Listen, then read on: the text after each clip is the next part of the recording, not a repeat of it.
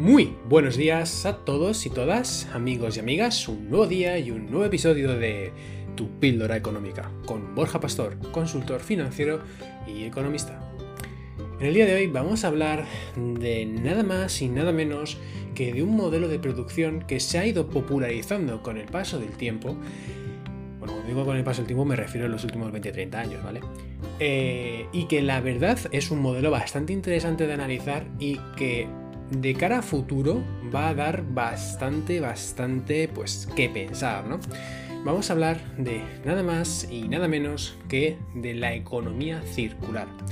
Asimismo, vamos a hablar de su importancia, o sea, de por qué es importante, de por qué, em, de por qué es necesaria ese tipo de modelo, así como sus ventajas y sus inconvenientes, o por qué es un modelo que deberíamos de plantearnos.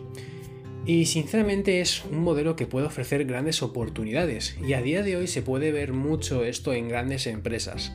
No obstante, este asunto es un asunto muy serio y realmente hay muchas organizaciones lucrativas, pues llamarlo así de una forma fina, que se dedican a hacer un marketing un tanto dudoso que se, le conoce como greenwashing, o dicho en palabras así más simples, se dedican a poner tres pegatinas verdes diciendo que son muy ecologistas, que están salvando al mundo porque su producto eh, tiene una materia orgánica y realmente ven que hay una oportunidad en el mercado, ven que hay una oportunidad en este negocio, pero realmente no la están ejecutando bien.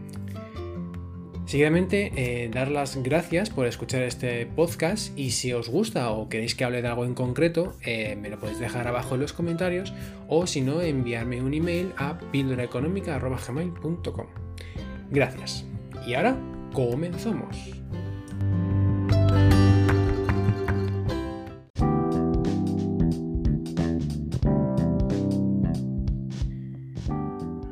¿Qué es y por qué de su importancia. Muy bien, pues como hemos comentado en la introducción de este podcast, vamos a hablar de qué es este modelo de producción y por qué es importante. Si utilizamos la definición que hay en el Parlamento Europeo de este tipo de modelo, podemos decir o definir que este modelo, esta economía circular, es un modelo de producción y un modelo de consumo que implica compartir, alquilar, reutilizar, reparar, renovar y reciclar materiales y productos existentes todas las veces que sea posibles para crear un valor añadido. De esta forma, el ciclo de la vida de este producto se extiende. En la práctica, esto significa que reducir los residuos al máximo de estos productos. O sea, dicho de otra forma, actualmente lo normal o lo normalizado, entre comillas, es crear un producto y se consume ese producto, se utiliza ese producto y se tira a la basura, ¿no? Es decir, pues cogemos un móvil, lo compramos y una vez que lo hemos comprado, se ha roto a la basura, se desecha. Pues en vez de coger y tirarlo sin pensarlo a la basura, lo que apoya este modelo, lo que dice este modelo es, espera, dale una vuelta de tuerca a esto e intenta eh, reutilizar al máximo todos los componentes de ese producto que tú has comprado. Y si no tú, por lo menos las empresas o que haya empresas que se dediquen a esto. Obviamente hay productos que son más complicados de hacer esto y productos que es muy fácil. Por ejemplo, cuando hablamos de envases de vidrio, de refrescos o de bebidas o de alcohol o de cerveza, es muy fácil hacer esto, porque realmente es muy sencillo reciclar estos envases, porque básicamente hay que lavarlo y ya está y es un modelo que sinceramente ahorra bastantes costes de materia prima y de plástico. Ahora bien, ¿por qué este, ¿por qué este es tan importante? ¿Por qué esta economía circular se le da tanta importancia y sobre todo por qué, ha cogido tanta fuerza?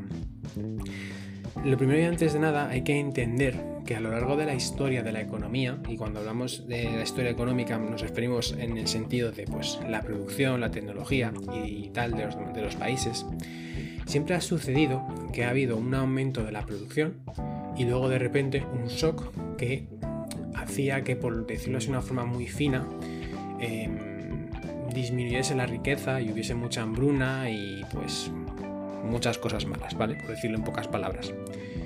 ¿Qué sucede básicamente? Pues que estos shocks, ¿vale? Estos límites de producir no se, han, no se han acontecido en los últimos años, en los últimos 300, 400 años, porque ha habido una revolución industrial de por medio. ¿Eso qué significa? Significa que gracias a esta revolución industrial se ha ido poco a poco aumentando la eficiencia y la productividad de tal modo que, ¿qué? Que lo que permite es que con la misma cantidad de recursos y con la misma cantidad de materias primas se pueda, se pueda estirar aún más el chicle. ¿Qué sucede básicamente? Pues que esto tiene un límite. Lo que pasa es que hasta ahora no hemos conocido este límite porque siempre hemos conseguido innovar más, innovar más, innovar más e innovar más. Uno de los problemas que existen hoy en día es que esta innovación a lo mejor no es tan suficiente para poder seguir estirando el chicle. Es por ello que este modelo se plantea como un modelo que pues es un modelo de innovación y que un modelo que nos permita eh, reutilizar estas materias primas para que no tengamos esta escasez que estamos teniendo hoy en día de las mismas. Un ejemplo práctico de esta idea y de este concepto podría ser eh, un agricultor que tiene un terreno. ¿Vale?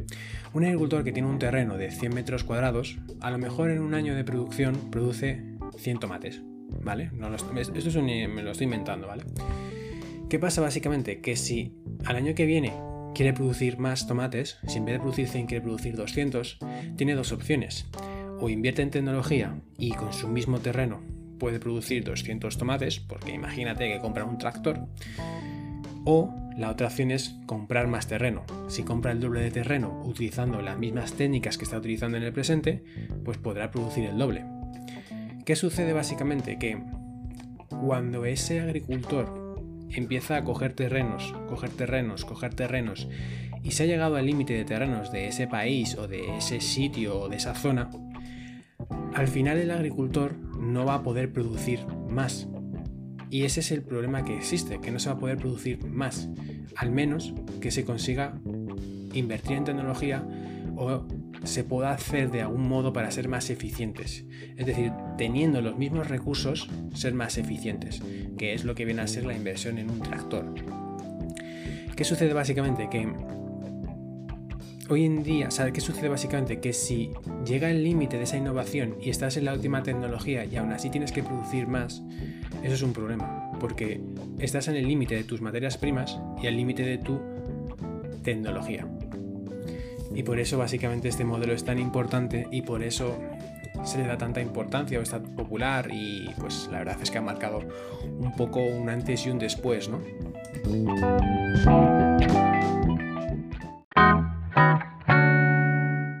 Ventajas e inconvenientes. Como todo en la vida, pues este tipo de modelo de producción o este, esta producción no es todo de color de rosas, no todos son ventajas, no todos son cosas buenas, no todos son cosas chachis pistachis. Eh, podemos encontrarnos por un lado cosas positivas o ventajas que presentan este, este tipo de producción y es que quieras que no, siempre es como todo lo que lleva aparejado a una innovación o a un cambio, siempre puede generar bastante empleo, bastante productividad a medio y largo plazo y sobre todo bastante puede generar bastante eficiencia si se hace bien las cosas en el largo plazo. Ello pues contribuiría a pues aumentar la mm, nivel, el nivel de vida, la calidad de vida de las personas y pues en definitiva mejorar la situación de la que estamos, aunque obviamente estamos hablando del largo plazo.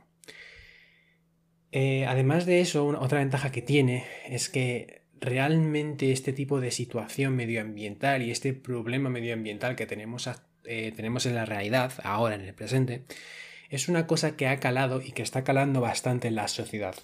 Es por ello que las empresas, y cuando sí, las empresas están viendo esto como una oportunidad de negocio. Es por ello por lo que al principio hablé ¿no? del greenwashing, porque muchas empresas están viendo esta oportunidad de negocio y realmente está muy bien porque están apostando por un cambio y están apostando por un modelo que al final lo que están haciendo es intentando solventar este problema medioambiental que tenemos. Aunque bueno, eso, eso ya es tema de otro podcast. Em, como cosas a mejorar de, este, de este tipo de producción sería que es un es una cosa no estandarizada. Es decir, dicho de otra forma, todavía estamos en pañales. Y es un problema realmente esto, ¿eh?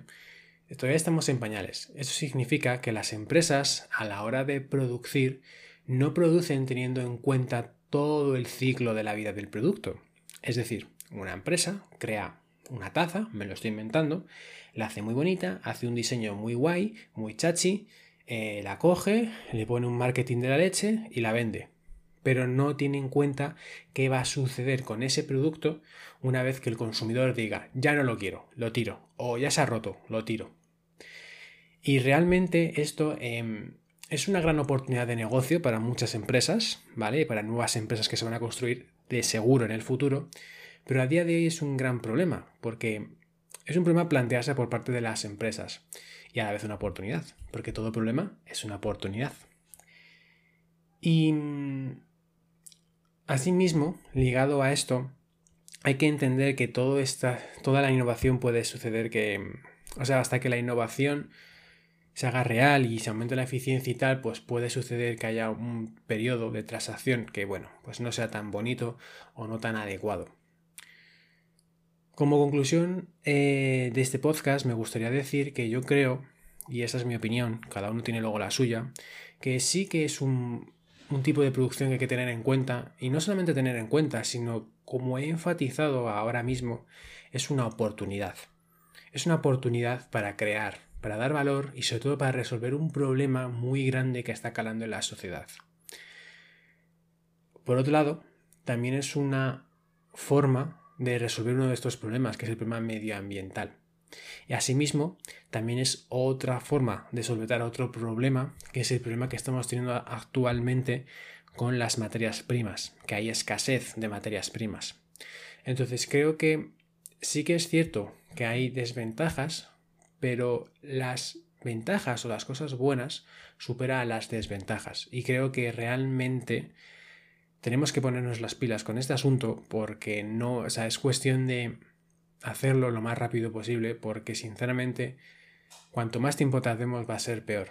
Y llegará un momento que seguramente no podremos revestir esta situación y ni incluso con modelos como este se podrá dar una solución, ¿no? Pero bueno, espero que os haya gustado. Si os ha gustado, compartirlo con vuestros amigos, vecinos, tíos, cuñados, suegros. Y bueno, si queréis que hable de algún tema en concreto o de alguna cosa, eh, podéis dejarlo abajo en los comentarios o escribirme en mi correo, que es píldoraeconómica.gmail.com. Hasta aquí el episodio de hoy. Gracias y hasta pronto.